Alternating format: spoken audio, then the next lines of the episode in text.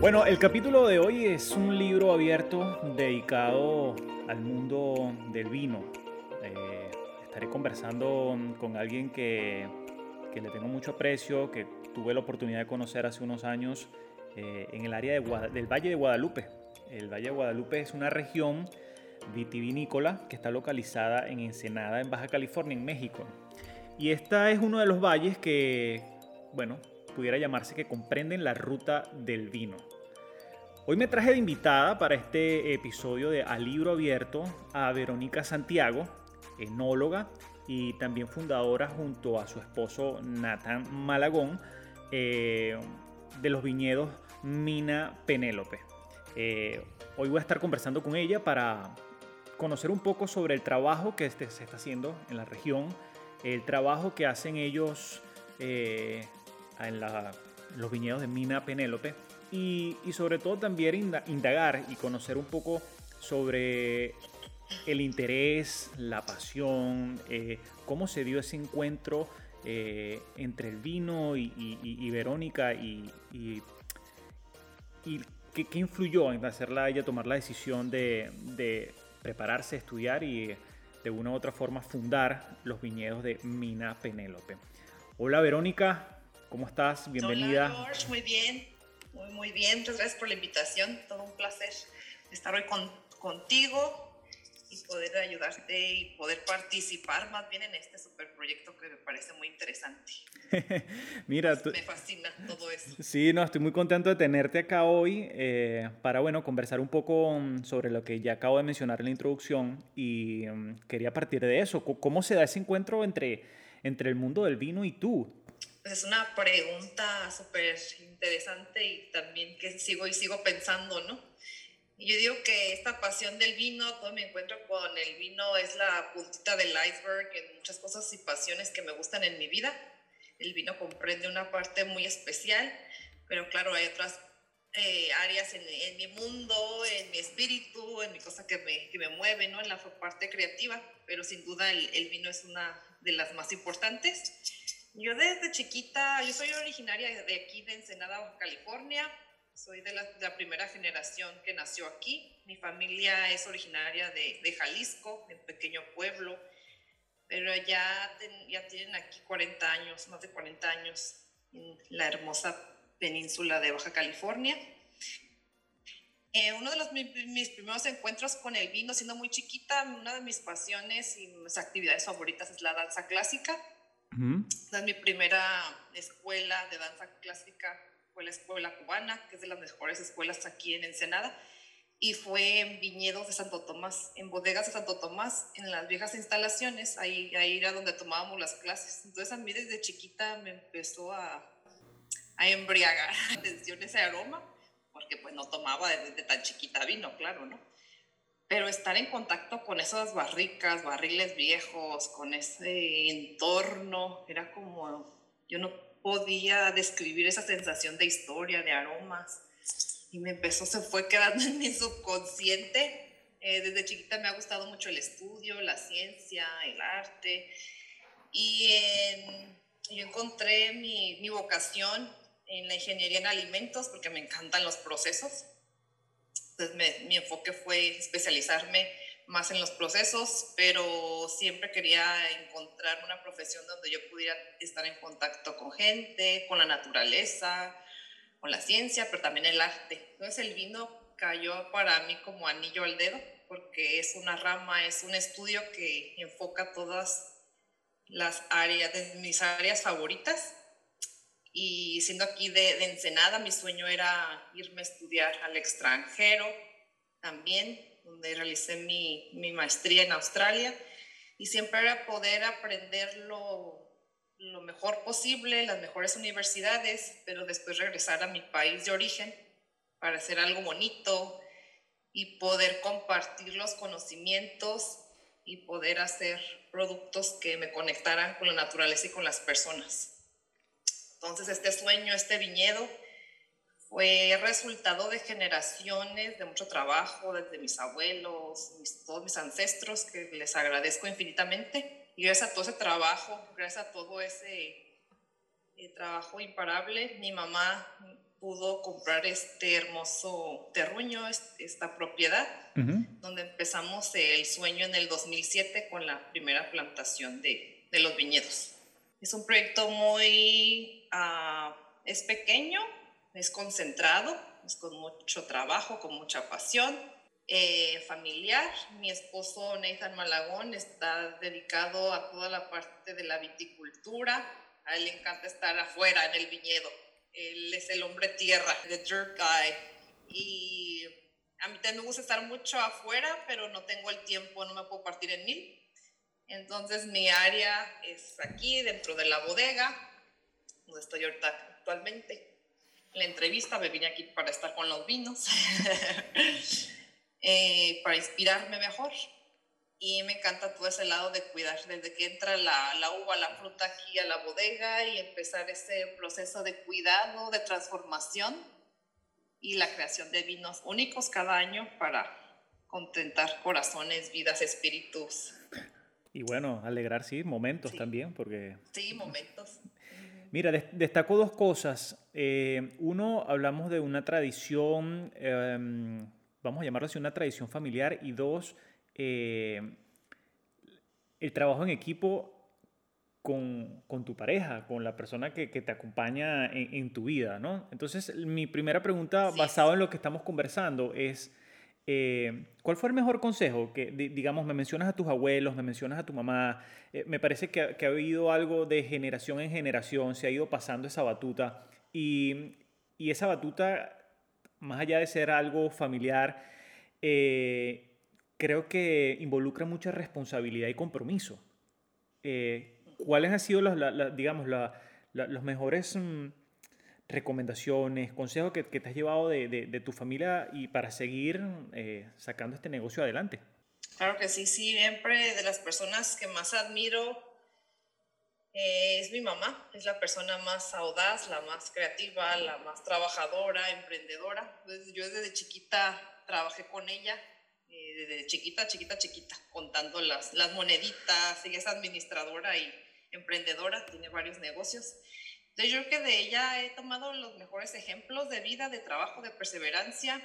Es una persona que, que no para de, de, crear, de trabajar.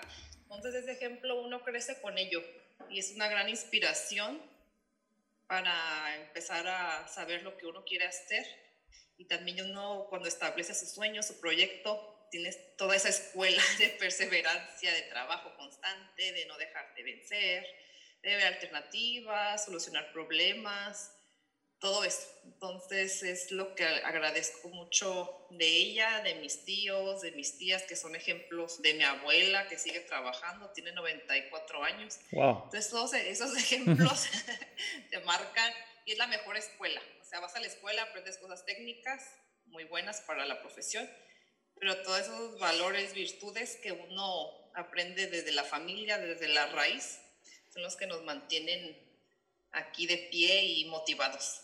Qué bueno. Y ahora, llevándolo hacia el aspecto también igual personal, eh, ¿cuál es el mayor reto que, que, se enfrentan Nathan y tú a, a la hora de, de, trabajar juntos como equipo y, y, y sacar, sacar este negocio? Eh, los, llegar a criterios a nivel creativo, a nivel de, de siembra, de, de, ver cuál qué nos va a regalar la naturaleza este año.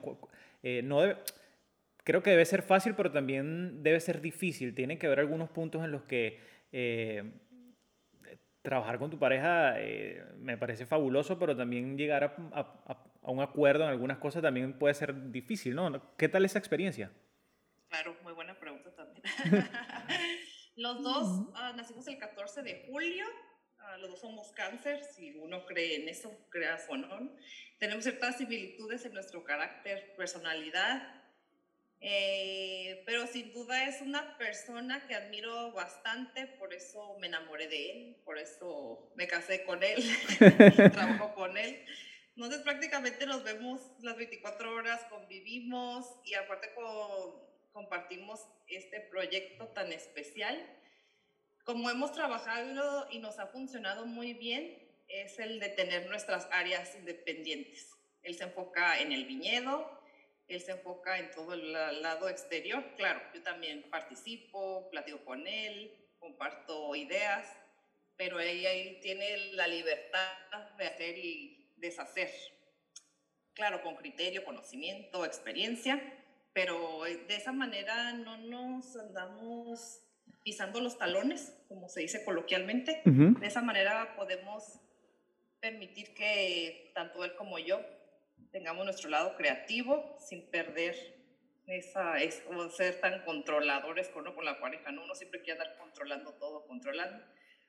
Eh, por otro lado, yo tengo el área de la vinificación, el área de la de aquí, del control en la bodega. Claro que él también tiene excelente paladar, él prueba los vinos, las mezclas. Hay momentos en el que tenemos que compartir y probar y tomar decisiones juntos, pero es ahí entra lo que es la confianza. Él tiene confianza mucho en mí, en lo que hago yo, tiene mucha confianza y sabe que haré lo mejor para, para el vino. Y yo también tengo la confianza y del trabajo que él hace en el viñedo claro, hay momentos y decisiones y momentos en el que uno se pone a, a tener ciertos debates, pero esos debates, esas dificultades llevan a buenos resultados. En el mundo, en el mundo del vino, digamos, ya que estamos hablando de esto, se cree como en el azar. Eh, mi pregunta va enfocada porque a la hora de tomar decisiones tienes que mezclar tal vez diferentes tipos de uvas o no sabes qué te va a regalar la naturaleza este año. Eh, ¿Hay temor a la hora de, o, incertidumbre cuando, cuando te afrontas a la hora de, de, crear? Sí, cada año oh, la naturaleza, Dios, el universo, quien creas, hay diferentes actividades y hay diferentes em, condiciones climatológicas que uno no va a poder controlar por eso digo que el trabajo en el, en el viñedo, en la parte exterior, es el más difícil, ya que ahí no puedes, no puedes tener un invernadero gigante, ¿no? Donde puedas tener tus plantitas con la temperatura que tú quieras, con el agua que tú quieras. O sea, dependemos de factores externos como la lluvia, el viento, temperaturas máximas, mínimas. Si te llegan insectos, te llega un virus, una bacteria, todo te puede pasar en el exterior decir, cada año hay mucha incertidumbre, si lo hay, hay muchos miedos, ¿por qué no? Uno trata de diseñar los vinos, uno trata de ser positivo y de crear, ¿no? Yo diseño los vinos como diseñar, no sé, una casa o un vestido o algo de moda. Tú lo diseñas, tú lo vas, claro, con diferentes criterios, pero al final uno tiene que ser tan flexible yo que ahí me sirve mi parte de la danza clásica, pero ahí tengo que ser flexible de la manera emocional, la manera técnica en mi mente y tener esa flexibilidad y poder tomar decisiones que en el momento van a ser así, de un minuto a otro, porque así viene la naturaleza, la cosecha ese año. Entonces sí, es una muy bonita profesión. Eh, pero sí tiene muchos retos y el reto número uno es la naturaleza, el clima, todos esos factores externos que uno no tiene control. Y ahí uno donde tiene que ser paciente y, y agarrar todas las experiencias y las herramientas que, que, uno tiene, o años pasados, o platicar con, con otros amigos, otros colegas, y vas a poder llegar a una mejor decisión. Pero si cada año es un albur, no sabes lo que va a pasar. Mire, y me mencionas algo sobre el diseño, y, y, aquí creo que entra un poco la parte crea creativa. Para la creación de... ¿Tienes algún tipo de inspiración? Eh, obviamente dependemos o dependes de lo que, como me mencionaste anteriormente, la que la naturaleza te regale y, y lo que la cosecha pueda brindar para ustedes, pero eh, ¿Cómo es eso de crear? Ah, ¿Tienes, o sea, ¿Te inspiras en algo? Eh, eh, ¿Exploras creativamente basado en lo que has hecho anteriormente con, con la creación de otros, de otros vinos? ¿Qué te mueve? ¿Qué buscas? Sí, mucho es las experiencias que uno tiene, ¿no? tuve la, la, experiencia y la fortuna de, de vivir en Australia, de ir a Nueva Zelanda. Entonces, la mejor escuela también dentro de la enología es degustar, degustar, catar, catar, catar vinos. O sea, un vino bueno, vino malo. Es la profesión, tus sentidos tienen que estar bien educados, abierto y perceptivo a todo. Eh, entonces, en mis años que estuve trabajando allá, estudiando, tuve la oportunidad de, de, probar y degustar muchos vinos blancos, que sin duda son una de mi inspiración para poder lograr ciertos aromas, ciertos sabores, ciertas texturas. Y claro, uno prueba vinos de, de cualquier parte del mundo, encuentras ejemplos que tú quieres seguir, como, wow, yo quiero hacer un vino como este. Claro, tú aquí con tu terruño vas a tener una experiencia, una expresión diferente de tu vino. No vas a poder hacer un vino exactamente, y qué bueno, a otra región vitivinícola. Tienes que tener ese respeto a tu terruño, a tu tierra, a lo que tú puedes hacer aquí. Pero siempre, sin duda, me inspira esos aromas, que conocí, lo combinas con los paisajes, con las experiencias que estuviste allá. Y uno nunca deja de, de inspirarse en la naturaleza, en obras de arte, en música, todas esas mm, cosas que, que, me, que amo y que tengo contacto, me inspiran, o sea, también la gente, estar eh, el estado de ánimo, diferentes personas, intercambiando, sí, es algo muy dinámico eso de la enología, no te puedes cerrar. Me encanta platicar con los consumidores, con los visitantes, qué te parece el vino. Siempre estar abierto a, a las tendencias también.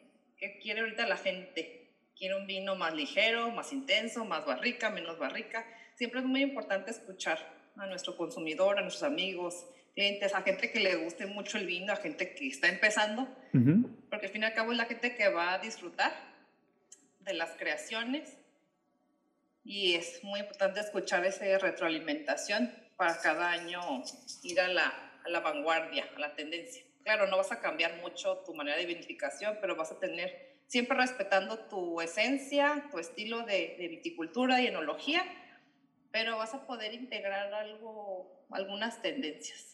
Por ejemplo, ahorita que está la tendencia o, o la moda o de regresar al origen, que me parece muy bonito. Hay muchos ejemplos de vinos ámbar, vinos fermentados con la, con la piel, que son técnicas milenarias, técnicas que realizaron nuestros primeros enólogos eh, o winemakers más bien, ¿no?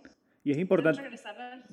Y, es, no, y es importante eso que, que que mencionas, porque ah, hablando de, de, regresar tal vez a técnicas milenarias, hay algo que, que me sorprendió, no sabía y, lo estábamos conversando antes de iniciar la entrevista, eh, es la importancia de México en, digamos, en el, en el mundo del, del, vino, a pesar de que para todos es una referencia el tequila, hay que tomar en cuenta que México es el más antiguo productor americano de vino. Y, cómo ha ido cambiando eso? Coméntame un poco, no vamos a hablar de historia precisamente, pero, pero creo que hay una importancia allí de, la parte del vino en, México.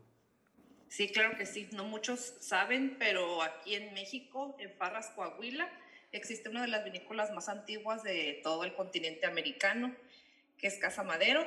Antiguamente se llamaba Hacienda San Lorenzo y ahora es Casa Madero. Tiene aproximadamente 430 años en todo esto desde la plantación del, ya del género de, del Vitis europea.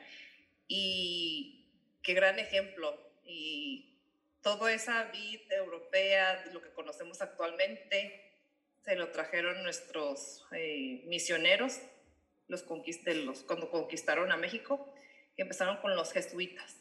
Nos vemos la importancia y, y hablar de que el México se encuentra en una de las vinícolas más antiguas de, de América es impresionante históricamente. Habla mucho de esfuerzo, trabajo, perseverancia. Eh, y aquí en Baja California, en Ensenada, eh, se encuentra Santo Tomás, que tiene 130 años elaborando vino ininterrumpidamente.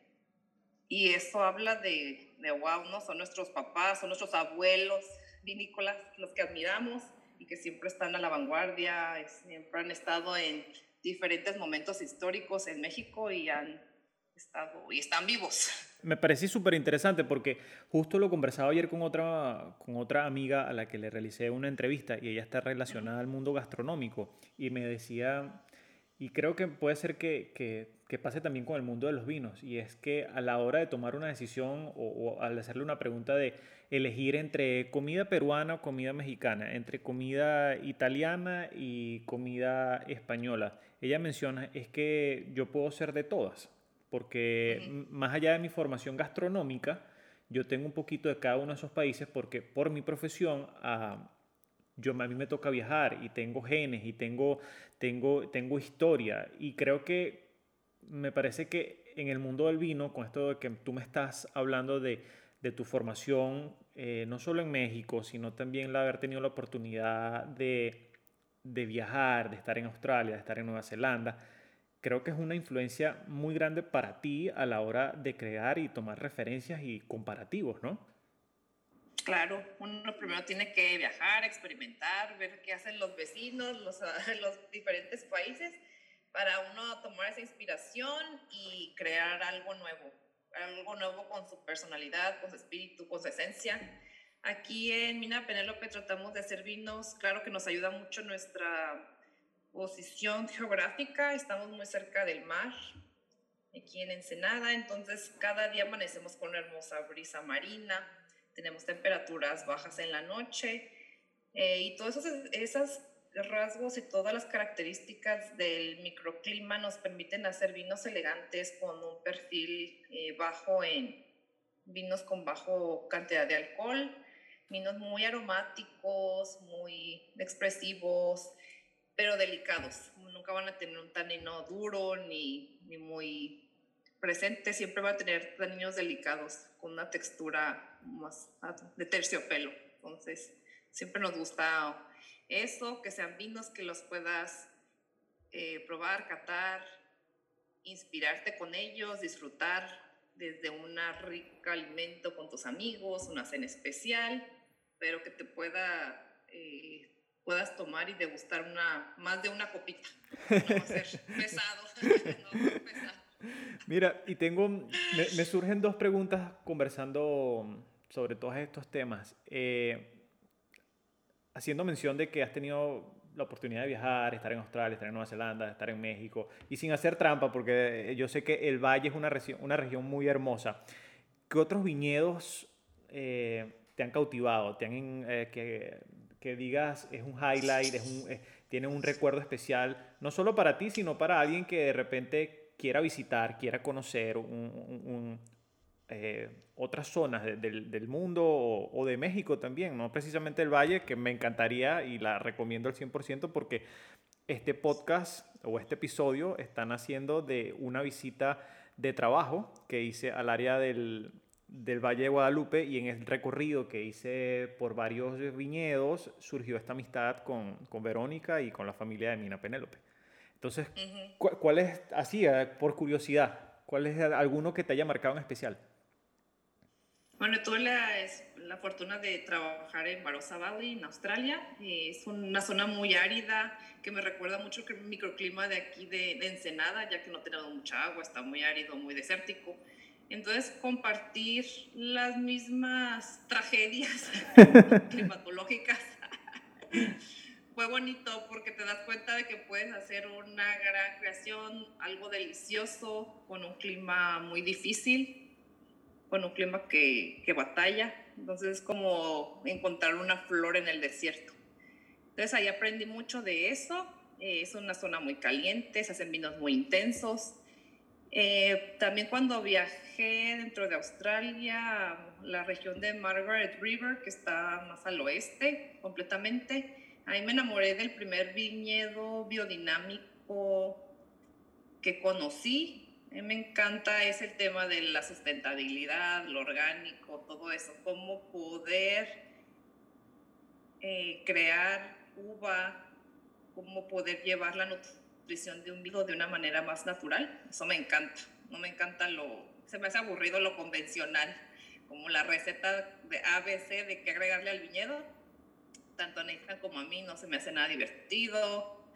Entonces siempre nos encanta andar revisando también técnicas milenarias de cómo hacer composta, cómo hacer este proyecto más sustentable, más natural, porque es la manera en que nosotros nos alimentamos y creemos ¿no? en la salud Entonces decimos, si así nos cuidamos nosotros, la naturaleza la tenemos que cuidar igual o mejor. Entonces ese encuentro con ese viñedo, allá me abrió mucho un panorama diferente que yo no conocía y de ahí fue como el parteaguas para yo decidir. Dije, cuando tenga nuestro viñedo, va a ser alimentado de manera especial, va a ser llevado de manera eh, como nuestros abuelos o bisabuelos lo llevaban. Y es, una, es muy difícil, hay muchos estragos en el camino, muchas piedritas, pero al final el vino creemos que tiene el mejor espíritu, queda más lindo, queda más expresivo y que lleva una esencia de nosotros. También pensando en las generaciones que vienen, es como el compromiso. Cuando nosotros compramos la propiedad y plantamos, es como un compromiso como cuando uno se casa, de que prometes estar con tu propiedad en la salud de la enfermedad igualito. Qué bonito. Un compromiso que hace por uno con su tierra, con la naturaleza, que va más allá de uno y que va pensando en nuestros hijos, nietos, las futuras generaciones, que queremos dejar este lugar más bonito como lo, lo y ahí vamos, poco a poquito.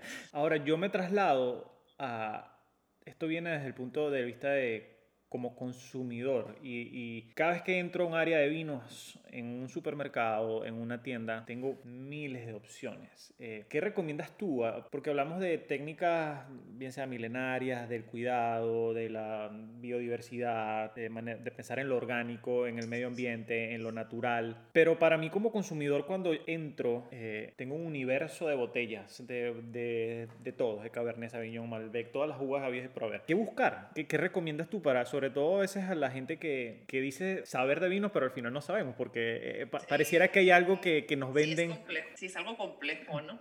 Al primero, pues ser honesto con nuestro paladar y lo que nos gusta. A no irnos por el bla, bla, bla, ni el, los puntos, ni eso. Uno que ser bien honesto con lo que nos gusta.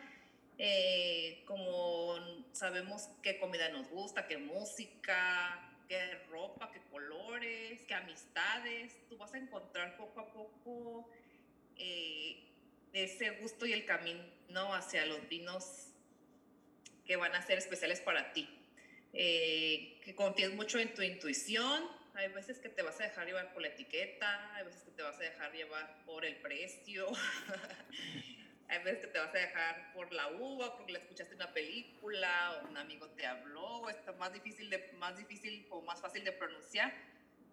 Entonces uno empieza así, no hay que tenerle miedo, es uno entrar, cuando uno eh, se introduce a este mundo, uno empieza comprando las botellas más baratas, no hay nada de malo en eso, y de ahí ir escalonando, ¿cómo vas a experimentar comprando botellas carísimas, no? O sea, ya es cuando, es como de aprender a tocar un instrumento, empieza con lo básico con vinos económicos. En Estados Unidos puedes encontrar vinos deliciosos en 5 dólares, a veces en 3 dólares están en, en, oferta.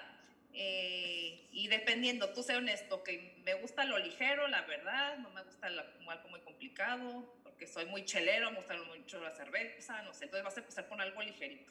Entonces los blancos, si te gusta algo muy fresco, empezar con un rico Sauvignon Blanc, un Chardonnay sin barrica, un Pinot Grigio, algo así. Si tú dices, a mí no me gusta eso tan ligero, yo quiero empezar. quiero ir de una. sí, a mí no me gusta eso tan ligerito, ¿no? Entonces ya empezaré con algo tintos, eh, igual les digo económico, 5 o 10 dólares, para empezar a experimentar qué te gusta, qué no te gusta. Y no va a haber una receta, o sea, uno va a poder ver miles de videos, miles de clases, pero esto del vino tienes que comprar, experimentar, probar qué te gusta, qué no te gusta, qué estilo, ir anotando esos detallitos, ¿no? Me gustó esta botella y les, oh, pues un cabernet, fue fermentado en acero inoxidable, es un estilo súper afrutado, nada de barrica. Ya te gustaba, me gustó ese vino, y ya, ok, el siguiente voy a experimentar, no sé, un cabernet con, con barrica, a ver qué diferencia tiene. Pero es uno ir probando y tener club de, de vinos también es muy interesante, juntarte con amigos, un grupo pequeño, que cada quien lleve una botella, una carta ciega, eh, ir experimentando. O sea, al principio todos los vinos te van a saber igual. Si eres principiante, pero nadie nace sabiendo. O sea, yo mis primeros vinos, te digo, de los más económicos, si hueles, y hoy todo te huele igual. si tomaste algo con sabor a vinagre o no. Confiar en tus sentidos, todos tenemos la capacidad, pero es la práctica la que hace el maestro. No, es muy bueno saber eso porque... No dejarse llevar por el bluff bluff. Entonces, primero conocer la base. Claro, porque me sucede mucho que pareciera ser, y, lo conversábamos también, que el, el, hecho de que te guste un vino de 3 dólares versus un vino de, no sé, de 50, de 65, no tiene nada que ver. Eh, creo que es una cuestión personal, de manera que cómo vas tú entrenando tu paladar, tus gustos. Claro. Eh, ah, lo comentaba, lo, preguntaba ayer, me, digamos, me atreví por primera vez a, hacer una encuesta en, mi social media y les mencionaba, bueno, a, los seguidores, que no es que son demasiados, pero, pero quería compartir eh, qué interrogantes tenían sobre el mundo del vino, porque eh, el vino siempre está alrededor de nosotros, en una celebración, a la hora de ir a una cena, a un almuerzo. Y una de, las dos cosas que, que más me, me, hicieron mención es, ¿hay de malo en algo o tiene algo de malo la percepción de que a mí me guste un vino de 3 dólares versus uno de 50 o siempre vaya por uno de 6 dólares? Y creo que lo estás haciendo mención, hay que ir entrenando e ir probando porque... Sí, hay que ir probando. E, es una experiencia, ¿no? Sí, es una experiencia y, hay que empezar así con lo básico, siendo honesto con lo que nos gusta, siendo honesto con nuestro bolsillo también, ¿no? O sea, no tienes que gastar las, tanto dinero en algo, y más en el entrenamiento, porque van a ser bodegas que no conoces y eso también te va a permitir ir experimentando y conociendo diferentes regiones vitivinícolas, diferentes uvas, estar mucho. Ya después que vayas teniendo más herramientas y que conozcas más lo que te gusta y no te gusta de los vinos, tu cuerpo y tu paladar te van a ir exigiendo, ir escalonando hacia diferentes experiencias. Pero eso va a ser gradual, no tienes que ser impaciente y, y te va a suceder. O también puede ser que ya nazcas en una familia que desde chiquito ya tienes esa cultura del vino pues ya igual no vas a empezar con los vinos de 5 dólares, lo siento. o sea, es que depende de la historia de cada uno. O sea, esos niños, esos jóvenes ya igual van a empezar con los de con unos vinos más especiales porque en sí su paladar, sus experiencias, su nariz le van a empezar a exigir cosas nuevas, nuevas experiencias. Entonces eso es un llamado muy personal. Está bueno saberlo. Ahora, te, y la otra que me, me destacó es qué tan importante es oxigenar el vino y, hay numerosas técnicas, ves numerosos um, equipos, artefactos, elementos eh, para, para, oxigenarlo. ¿Cuál es tu, tu opinión al respecto? cuando es un vino económico, cuando es un vino más sencillo, yo recomiendo, pues no, no, no se recomienda mucho lo de la aireación ya cuando tienes un vino más especial, con un poquito más de guarda, especialmente los tintos que han tenido una etapa de envejecimiento en, en barrica largo, unos 12 meses, 18 meses, 24 meses, ya son vinos ya premium que requieren un poquito más de atención y de cariño y de ese servicio especial. Desde abrir la botella vas a hacer algo más bonito, más especial el vino... Eh, Como un homenaje. Dictando un homenaje muy especial y ese respeto a todos los que plantaron la primera vid, toda la gente que cosecha, es un homenaje y un respeto a la tierra y a todas esas manos involucradas. Eh, especialmente cuando elaboramos los vinos, siempre el oxígeno es como en grandes cantidades, es nuestro enemigo número uno, en grandes cantidades. Entonces todo el proceso de de vinificación siempre estamos cuidando que el mosto no se nos oxide. Cuando movemos un vino de un tanque A a un tanque B, también cuidarlo, ponerle gas inerte, usar una bomba delicada. Siempre lo estamos cuidando del oxígeno en grandes cantidades. Entonces siempre está en una burbujita el vino muy cuidado, en un, en un ambiente muy anaerobio y ya después de pilón lo ponemos en la botella con el corcho. Esos grandes vinos, cuando ya abres ese, sacas al genio de la botella, ya ahí sí le tienes que poner un poquito de oxígeno, porque ya es el momento en que tú lo vas a disfrutar con tus amigos o tú solo, o quien quieras, pero en ese momento el oxígeno va a actuar de manera en que va a permitir que esas moléculas de aroma que estuvieron guardadas y tan conservadas y tan chiqueadas y tan mimadas se pueden abrir de una manera especial, de una mejor manera. Ese oxígeno eso va a permitir. Y esos aromas va, tú los vas a poder identificar y van a poder llegar mejor a tus sentidos. Entonces, sí, con una botella especial o igual haz el experimento con una botella tan cara.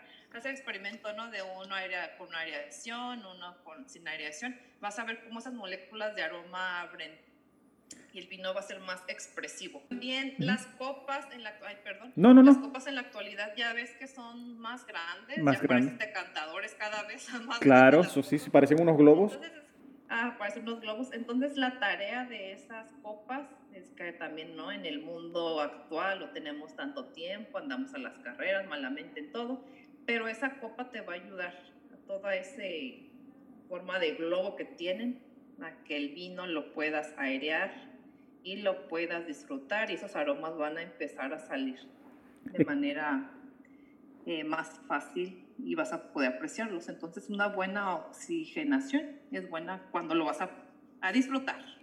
Mira, y mito o no, ¿hay algún tipo de...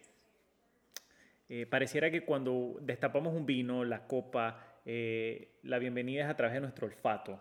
Eh, ¿Influye que seamos, unos seamos zurdos, otros derechos, o, o, en la manera en la que percibimos y le damos la bienvenida a ese vino?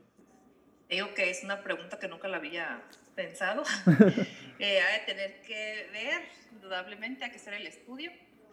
Eh, pero yo digo que cuando algo se hace con cariño, con respeto, con pasión, con interés, con entusiasmo, todo va a ser positivo y va a tener el, el mismo efecto que va a ser para el goce y el disfrute. Entonces, más bien ahí nuestra intención, ¿no? Más de cómo lo abres o cómo lo abres, hacerlo sí de manera correcta, respetuosa, eh, pero con esa finalidad de, de, que la van a pasar bien y que ese vino va a nutrir sus cuerpos, va alegrar también en conjunto con su comida y de manera ordenada. Lo que recomiendo mucho, yo desde que estoy en el mundo del vino no uso mis perfumes ya. yo nunca me pongo perfume porque siempre digo que me voy a poner perfume porque voy a salir y luego recuerdo, ay no, pero voy a cantar tal y no va a influenciar ese, wow. ese perfume en, en mi percepción. Yo tengo ahí todos mis perfumitos guardados, nunca me los pongo, eso me ponga, porque siempre quiero tener mi, mi nariz lo más despejada posible para poder percibir.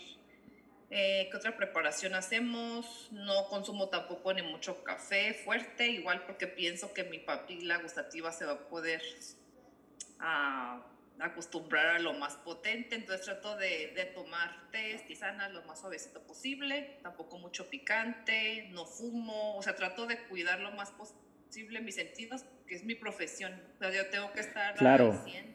Cuando cato un vino, tengo que estar eh, bien de, despierta, bien descansada, concentrada para poder percibir esos aromas que pueden hacer la diferencia en la mezcla o antes de botellar o tomar una decisión, tener nuestros sentidos bien, y, bien alertas. Y hay una, ya con esa experiencia, eh, ¿se te hace fácil reconocer las cepas al probar el vino? El tipo, o sea, tienes un, eh, me imagino que como el, la práctica hace el maestro, eh, eso no debe fallar, pero me da curiosidad porque a veces he visto esos documentales y tú dices, wow, esta es una agua tal, tal, tal, tal, te hacen una descripción tan exacta que asusta. Sí, increíble. Sí, los sommeliers, los master sommeliers, mi, mis respetos, son otra rama dentro de, de este mundo de la enología. Eh, y han catado tantos vinos, han tenido la experiencia de, de abrir tanta botella y es la mayor experiencia. Llegan a un nivel de conocimiento y de conocer sus sentidos, de poner atención a qué características tiene cada cepa, cada terruño, cada región geográfica que pueden llegar a identificar eso. Ah, yo lo que puedo identificar más fácil, claro, en monovarietales, primero los blancos son los más fáciles. Uh -huh. Entonces yo les recomiendo empezar con el mundo del vino y empezar a entrenar nuestros sentidos con los vinos blancos. Van a ser los mejores maestros para principiantes porque son los vinos más delicados, más fácil de identificar esos aromas y poder identificar las cepas. Entonces, en orden les recomiendo ir con los blancos, luego rosados, tintos ligeros, tintos de guarda, hasta llegar a los vinos de culto, ya cuando seamos millonarios. Entonces, si es el, eh, es el orden, también se puede catar, claro, los vinos espumosos, tipo champaña. Para todos los tipos de vinos, el jerez, el oporto, hay una cata y diferentes aromas que podemos identificar. Pero sí, sí se puede, se puede y el ejercicio a mí en lo personal voy a un nivel que los vinos blancos se me, me hacen más de identificar las cepas y a ciertos tintos también, pero es mucha práctica y uno no es maestro todavía, uno tiene que seguir practicando lo bueno. no, con humildad, porque tal vez eso a otros niveles mucho más amplios, pero hay que trabajarlo, pues, y me imagino que igual la experiencia marca y, y se, y se hace presente, ¿no? Sí. Tú, por ejemplo, ¿qué, vino le regalarías a un político? Sí, poco a poco, y cada aroma, cada uva tiene diferentes aromas. Si es hombre político, yo sé que le, siempre el vino tinto, en general, en general, en general, claro que hay excepciones, pero ¿quién no adora un vino tinto, no? Entonces yo pienso en un hombre, pienso que le va a gustar un tinto, entonces si es un político hombre, le voy a regalar un tinto. Un tinto, bueno, si es joven el, el político, voy a tratar de buscar una, una mezcla o una uva o algo más de Nuevo Mundo, más jovial. Si es un político ya más, más grande, le voy a tratar de regalar ya una mezcla. Y también voy a hacer mi research, ¿no? Voy a hacer mi investigación, ¿no? Oye, ¿qué tanto sabe de vino? O sea, uno tiene que... hacer un estudio a ver de quién es el personaje. Si un súper conocedor, tengo que regalarle una buena botella, ¿no? Y para esos eventos, y para esos eventos que tú digas, oye, vamos a ver, ¿hay alguna, hay algún tipo de vino? siempre es uno escucha un, un Cabernet o un Malbec, pero digamos, si quiere uno experimentar con algo nuevo o algo también, tal vez ligero, fresco, eh, eh, algo distinto, eh, y, porque a veces son muchas las reuniones en, casa o con tu pareja, ¿qué me recomiendas? Yo recomiendo, hay mezclas cosecheras, mezcla un vino cosechero es un vino que se elabora y sale a la venta el mismo año por ejemplo, un Beaujolais Nouveau de, de, Francia o en muchos países sacan un vino cosechero que son ligeros. Ah, yo buscaría, si estás con juventud, con amigos jóvenes, vinos con maceración carbónica, tipo un Beaujolais, que es muy frutal, muy rico, muy fácil de beber. Ese no va a tener fallo con, con ninguna persona. Ah, siempre llevar un buen vino blanco o un vino espumoso para abrir la conversa, el apetito, ese nunca cae mal, porque siempre hasta los amigos más serios los vas a hacer sonrojar, sonreír y ya empezar de toda la, la fiesta con más actitud, con más ánimo. Eh, y si después muevo con un vino, si quieres llevar un vino blanco, algo también algo ligero, muy aromático, muy fresco, algo del nuevo mundo, un vino de Nueva Zelanda, de acá de México, de aquí de, de Ensenada. De Ensenada. muy ricos. Um, sí, algo, y también no casarte con un país. Por ejemplo, yo de los países extranjeros que me encantan del viejo mundo, me encanta Francia me encanta, me encantan los vinos blancos especialmente. Pero no porque me encante y tengo ese amor hacia ese país, voy a dejar de experimentar. Entonces, ok, mi favorito viejo mundo es Francia, pero no, voy a probar vinos de Japón, uno de Tailandia, uno de Bali, uno, o sea, atrévete a explorar, no va a pasar nada, vas a tener una experiencia bonita y casi todos los vinos y las tiendas de vino tienen gente responsable profesional atrás, atrás de ellos. Entonces van a tener siempre una buena recomendación o sugerencia. Una recomendación. Ve y habla con los que venden ahí los vinos, con el gerente, con los chicos de la tienda y ellos siempre están catando. Cada semana catan diferentes vinos porque les dan las compañías, las bodegas, las... Entonces ellos saben y tienen todo más fresco, te pueden recomendar algo rico igual ellos van a estar ahí aburriditos en su pasillo sin hacer nada, entonces ellos van a estar contentos de poder ayudarte con la selección. No tengas miedo, no pasa nada de que va a decir, ay, este no sabe nada de vino, o sea, no pasa nada. Voy a comprar un carro, una ropa, comprar lo que sea el súper. O sea, es algo natural y tiene que ser algo natural y lo tienes que disfrutar. Sabes que uno va a cometer errores, pero no pasa nada. Es que a veces es fácil o difícil o te vas por la opción. hay, hay, momentos en los que uno observa también el año y dices, pero es que es del 2020. ¿Será que es bueno? ¿Será que es malo? En vez, ¿Sabes? Sí, sí, ahí ya tendrás que llegar a una manera más experta, ¿no? De saber cómo estuvo el microclima en, en tal, en Argentina, en el valle de, o en lugar de Chile, o sea, pero no siempre confiar en que ya llegaron ahí a esa tienda, a ese lugar, ya pasaron muchas revisiones, entonces muchos de los vinos que vas a encontrar en donde gustes van a tener una buena selección para ti. ¿Cómo, cómo se ha visto, cómo has visto tú, digamos, durante estos últimos años el planeta va sufriendo cambios climáticos, hemos tenido eh, bueno, hay zonas en las que de repente llueve y cae nieve y en otras de repente donde nevaba y hace calor. Em, eventualmente creo que el área del, valle, del, Valle de Guadalupe ha ido creciendo exponencialmente con, con, con numerosos viñedos, compañías, eh, personas que ya, bueno, están de repente a un nivel más industrial, otros a un nivel más eh, familiar. Eh, esto del cambio climático ha afectado, variado, digamos, en los últimos tiempos desde, desde, tu perspectiva, hablando específicamente con ustedes, porque es el, tema de, de, hoy, con Mina, ¿no? Sí, eh, definitivamente cada año tenemos que estar alertas a todo, ahí sí tenemos que estar revisando los datos climatológicos, viendo los vecinos, estudios internacionales de California, que son nuestros vecinos más aplicados entonces, digo, es una investigación interna constante que tenemos que hacer y también saber qué podemos hacer localmente de nuestro microclima para contrarrestar los efectos externos. Aquí hablando del manejo sustentable, eh, siempre manejamos, por ejemplo, los cultivos de cobertura. Eh, ayer aplicamos la semilla de, puede ser avena, puede ser cebada, puede ser semilla de leguminosas como las lentejas, por ejemplo. Entonces ayer nos agarramos poniendo entre los surcos de la vid diferentes semillitas. Ayer pusimos lenteja y porque estamos esperando lluvia. en la noche llovió, tuvimos muy buena lluvia. Entonces siempre, claro, sembrar antes de la lluvia, preparar nuestro suelo y todo ese cultivito de cobertura va a ir creciendo conforme eh, se va hidratando, creciendo y hace como una bonita alfombra entre los surcos. No sé cuando han visto fotos de viñedos que se ven claro. los surcos verdes, verdes bonitos. Y eso ayuda mucho a, a nutrir el suelo.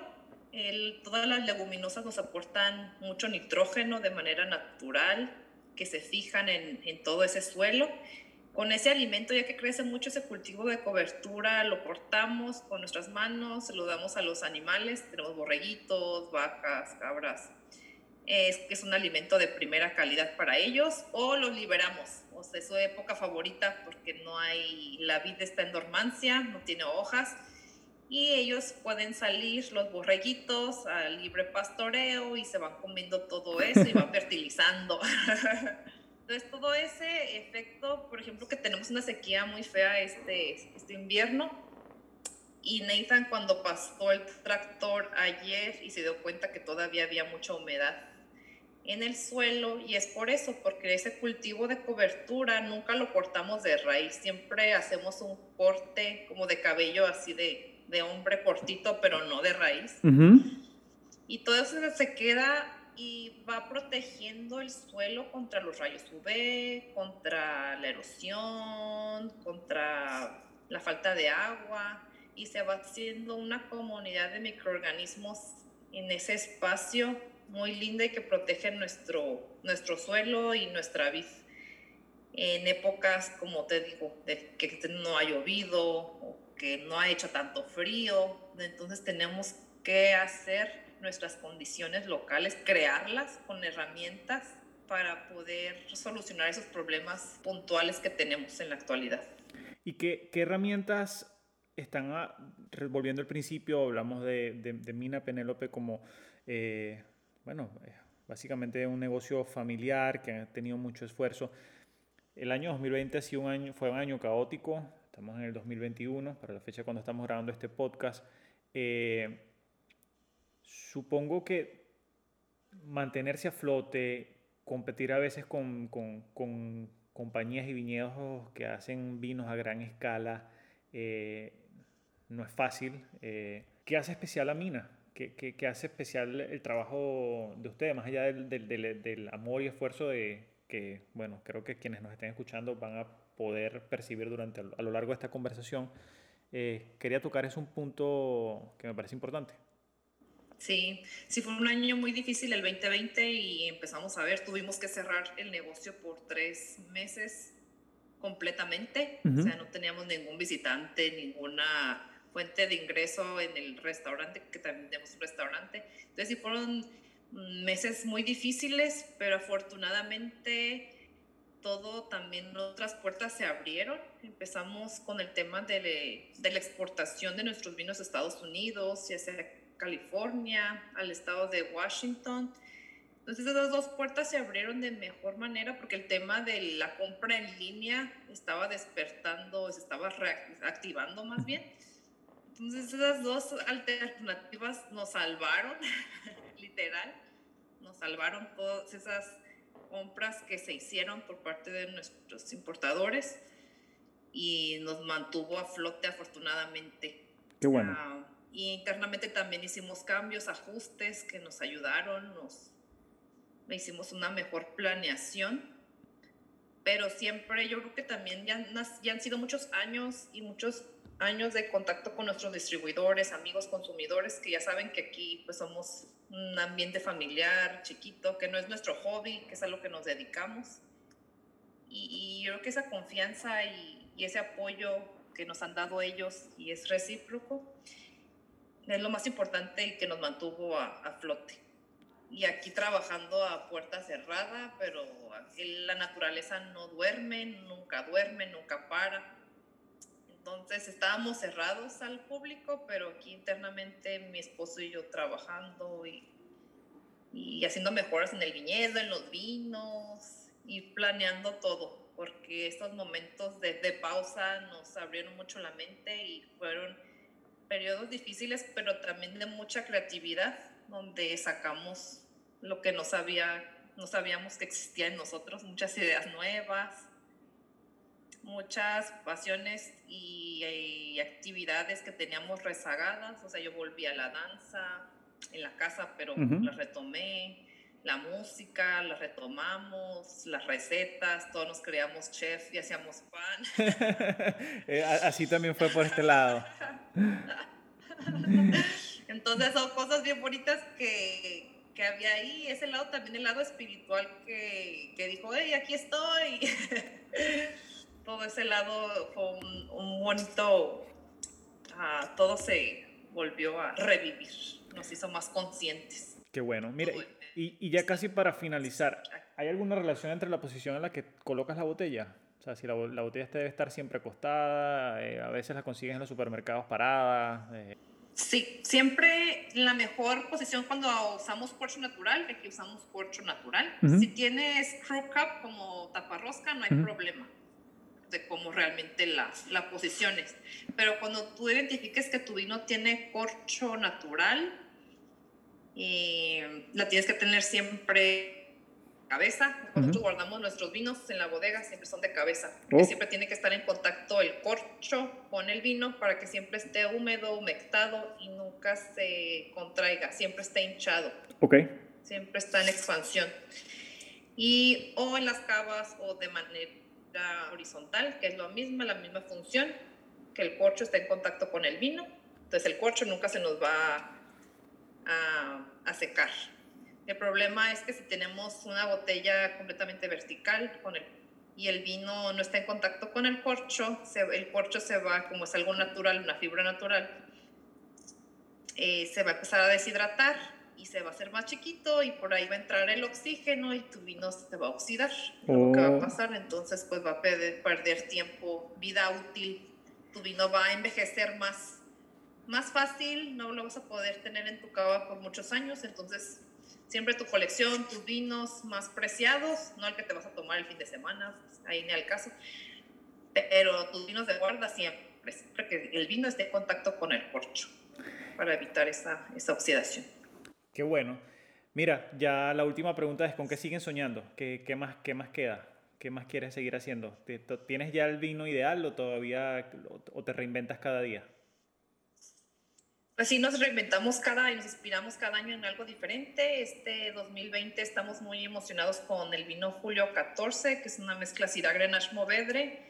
Es también la fecha de que Nathan y yo nacimos, que cumplimos años los dos nuestro primer vino que elaboramos en el 2010 y también es el día de la toma de la Bastille en Francia o la Revolución Francesa. Entonces, cada año el vino tenía poquita barrica francesa, pero muy poquita proporción. Entonces dijimos, bueno, el tema de julio 14 en el 2020 va a ser más afrancesado, más potencia, claro, con el carácter mexicano que nos, que nos encanta baja californiana. Pero sí, cada año de que este 2020 dijimos, julio 14 va 100% en barrica francesa de 500 litros. Y vamos a hacer la vinificación así. O sea, Teo, cada año diseñamos algo diferente, pero va a ser diferente y va a ser para mejorarlo. Siempre va a ser para arriba, nunca va a ser para abajo. Y menos en un, en un viñedo familiar donde trabajamos con tanta pasión y con tanto detalle soy fan de los detalles, me encanta poner la atención en los pequeños detallitos que van a hacer la diferencia. Eh, entonces, sí, cada año es reinventarnos, cada año es crear algo diferente, algo nuevo, usar diferentes tonelerías, usar diferentes todo.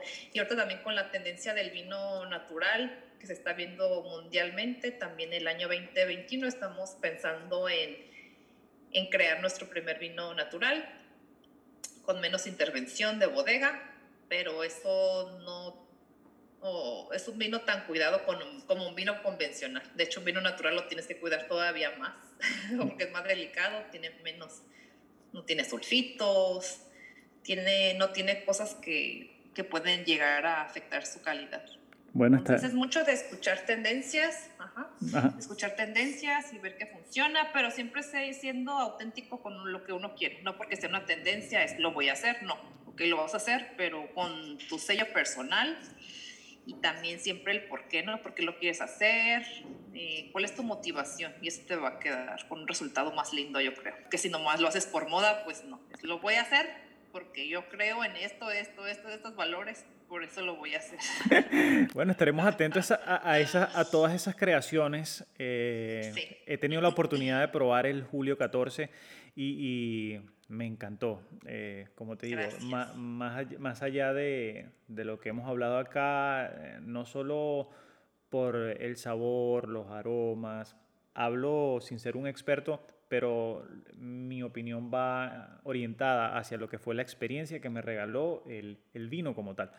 Eh, la etiqueta y lo más bonito, la historia, que ya la tenía como anécdota, pero ya Verónica la contó sobre el porqué de Julio 14. ¿no? Y, admiro mucho el trabajo que ellos están haciendo eh, desde que los conocí en el área del Valle de Guadalupe. Eh, como les dije al inicio, vale 100% la pena visitar hay muchos viñedos, hay mucho que recorrer, se pueden hacer muchas catas, eh, excelentes restaurantes. Y agradezco mucho haberte tenido hoy, eh, no solo compartiendo tu historia personal, también la historia de Mina Penélope como viñedo y las recomendaciones, porque lo que hemos tratado es de, bueno, pasar un buen rato acá y también... Eh, llevar una información, porque a veces no, no, no, todo es entrar a la tienda y seleccionar el de 3 dólares o el de 50, o el que la botella es roja o es el que es más, más claro. E, entonces, eh, espero que con esta pasión que Verónica nos estuvo contando muchas anécdotas hoy, les quede también a ustedes algo de, de información importante y relevante. Y para eso, antes de cerrar, déjame saber cómo, en este caso, para quienes estamos en Estados Unidos, eh, podemos o en México directamente también, eh, porque ya esto es global, ¿cómo conseguimos los vinos de ustedes? Sí, si están en Estados Unidos, los pueden encontrar a través de la página de lma.com o wines, lmiwines.com. Es de la Mission Associates de Michel Martin y si están en todo el área de California. Y nuestro amigo Patrick Neri, que está en Washington State, él tiene su página de Drink eh, Mexican Wine.us, creo. No lo tengo bien fresco. pero sí, él tiene la página de Patrick Neri, Selections y ahí pueden ustedes también comprar en línea y les llega a muchos, muchos estados, de, a casi todos los estados de, en Estados Unidos. Estamos muy contentos trabajando con ellos dos, los queremos mucho, los estimamos y los admiramos. Y están haciendo un trabajo para el vino mexicano en Estados Unidos que es bien difícil, con tanta competencia, con tanta eh, información. O sea, están picando piedra literal ya llevan más de 15 años haciéndolo, pero están haciendo un excelente trabajo y tarea de, llevar el conocimiento de la enología de México a Estados Unidos. Entonces es algo muy, muy valioso. Bueno, Verónica, te deseo lo mejor. Han escuchado a Verónica Santiago de Bodega Mina Penélope hoy en un, episodio de Al Libro Abierto dedicado no solo a ella, sino al mundo del vino y viviéndolo desde la experiencia de que, se, que, que nos pueden regalar ustedes en el, en el, Valle de Guadalupe. Gracias, gracias por la entrevista, George, gracias por tu amistad, gracias por este proyecto y felicidades por la entrevista porque fue muy diferente las preguntas que me hiciste. Muy buenas, muy buenas, me sacaron de mi zona de confort. Una, dice, ¿qué contesto? No, pero muy bonito, me gusta más esto de la manera natural. Claro. Como una, algo ya elaborado, sin algo natural siempre es más bonito y más espontáneo. Como, sí, como una conversa entre amigos. Exactamente. Y te deseo todo lo mejor a ti, a tu familia, a tus proyectos, que sea un hermoso año. Seguro que sí. Bueno, señores, nos vemos en un próximo episodio de Al Libro Abierto. Por aquí George Lozada. Será hasta una próxima oportunidad. Gracias.